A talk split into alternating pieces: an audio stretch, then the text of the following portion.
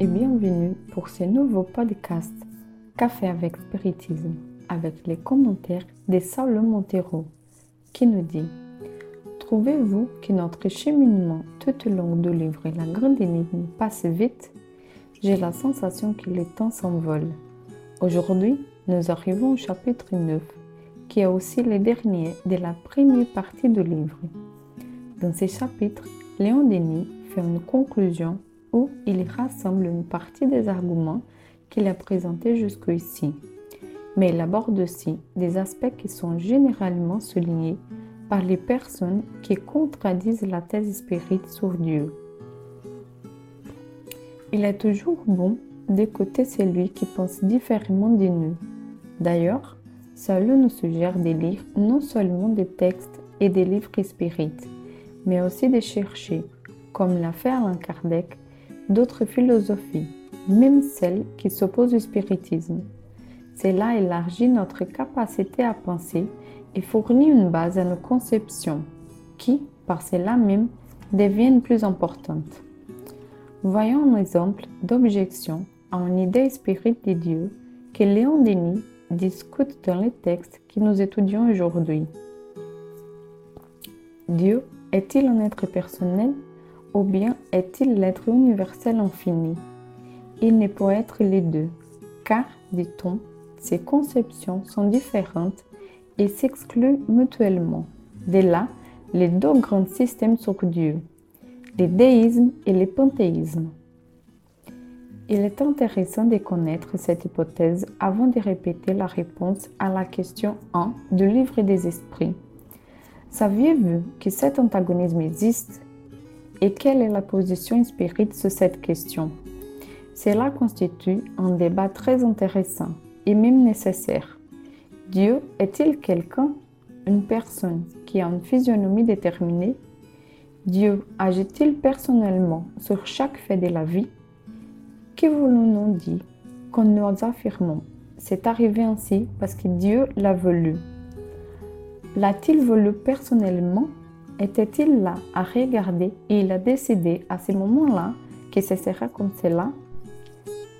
Nous sommes dans les doutes, n'est-ce pas? Peut-être parce que nous manquons ici et là d'une base de connaissances plus diversifiée. S'il n'en est pas ainsi, Dieu en tant qu'être personnel est-il un être universel et donc une loi toute faite sur laquelle tout est régi presque dans un automatisme du genre? Faisons ce que nous voulons et tout est-il déjà défini et se passera comme il se doit? Des bonnes questions, n'est-ce pas? Elle nous laisse douter de la réponse spirite à cette piège.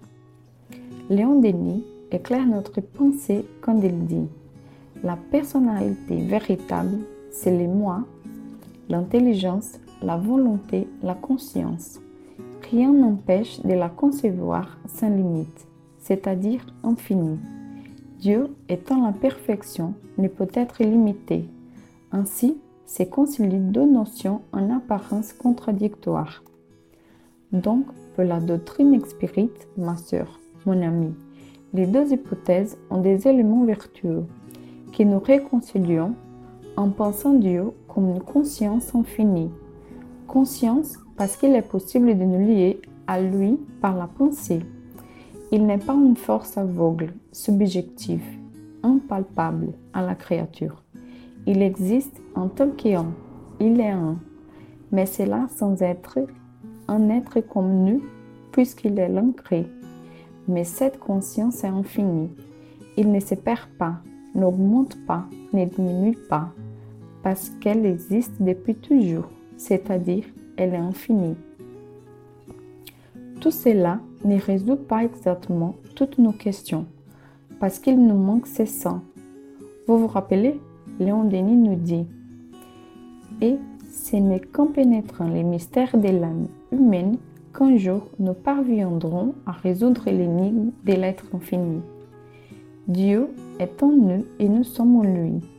Dieu est le grand foyer de vie et d'amour dont chaque âme est une anticelle, ou plutôt un petit foyer encore obscur et voilé, qui contient l'état embryonnaire toutes les puissances à tel point que si nous savions tout ce qu'il y a en nous et quelles œuvres grandioses nous pouvons réaliser, nous transformerions les mondes, nous élèverions d'un bond dans la voie immense du progrès. Et c'est sur quoi nous devons nous concentrer maintenant. Nous sommes des dieux sur la terre, comme a affirmé Jésus. Si les notions philosophiques sont essentielles au progrès de l'intelligence de chacun d'entre nous, et pour ces motifs, le spiritisme est totalement basé sur elles, il en a en revanche quelque chose de pratique et d'une profonde sensibilité éthique, morale, religieuse, si l'on veut, qui est de regarder en nous-mêmes.